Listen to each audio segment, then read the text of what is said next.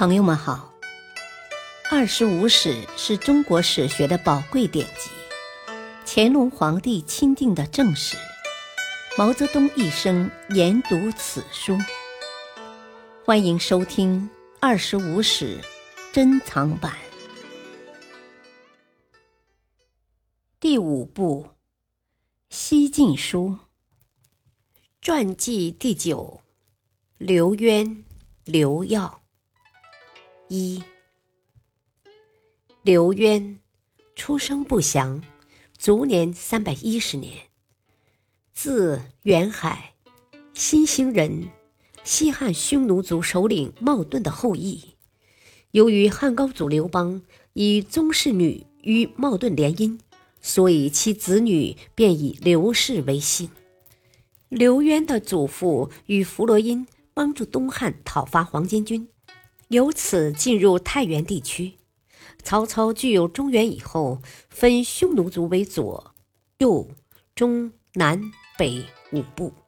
刘渊的父亲刘豹被封为左部帅，居于太原滋事，今山西汾阳。刘渊在中原地区长大，自幼就接受了汉族的文化教育。他以上党人崔游为师。习读毛氏《诗经》、经世《易经》、马氏《尚书》，尤其喜爱《左传》《孙子兵法》，对《史记》《汉书》和诸子百家也无不浏览。少年时代的良好教育使他渴望成为文武兼备的全才。他曾对同学说：“我每次读经书史传，总是为随和陆贾。”不善武功，周勃、灌婴不按文章而惋惜呀！大丈夫立身治世，应该文武皆通，二者不能兼备，实在是君子的耻辱。随和、陆游遇到汉高祖那样的明君，却不能见封侯之业；周勃、灌婴生逢汉文帝那样的贤主，却不能兴学校之教，实在是太遗憾了。所以，他不仅全力攻读汉族的文化，而且也不忘习练用兵打仗的武功。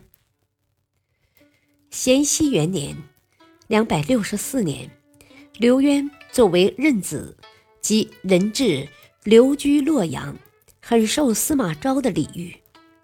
王浑、王继父子也很赏识刘渊的才干，不仅与他交往甚密，而且在晋武帝即位后。凭借与武帝的特殊关系，多次向武帝推荐。晋武帝欣然召见刘渊，一番交谈之后，很喜欢他，认为刘渊的风度和见识，即使西汉的金日丹也无法与他相比。王继乘机进言说：“刘渊是文武双全的才干，如果任命他为讨伐东吴的统帅，定可以完成统一大业呀。”武帝很赞赏他的建议，可是近臣孔荀、杨尧却坚决反对，说：“非我族类，其心必异。刘渊的才干确实值得称赞，但却千万不能委以重任呐，否则后患无穷啊！”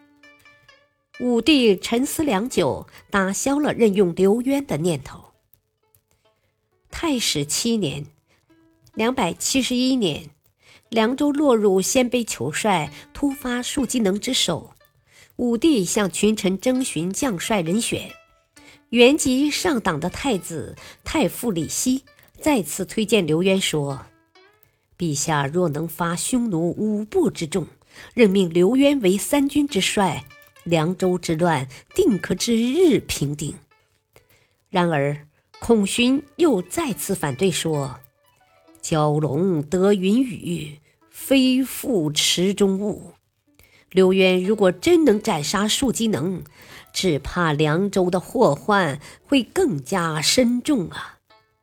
于是刘渊又未被任用。刘渊一再受到歧视和压抑，心中很不痛快。在好友王弥离开洛阳时，向他吐露了自己心中的怨愤。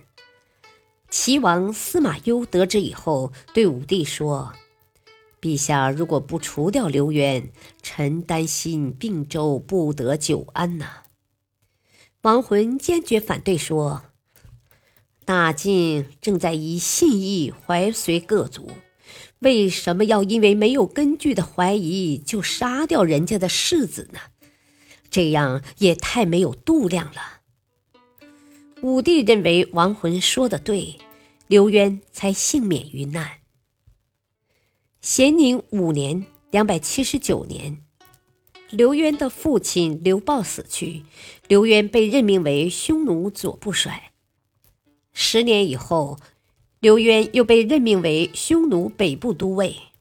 在此期间，刘渊整顿刑狱，惩治奸邪，又能做到轻财好施，推诚待人。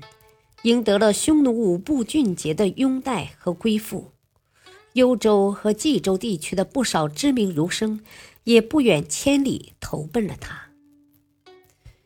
晋武帝死后，惠帝即位，辅政的杨俊为笼络人心，奏封刘渊为建威将军、五部大都督，刘渊成了整个匈奴部族的统帅。感谢收听。下期播讲二，敬请收听，再会。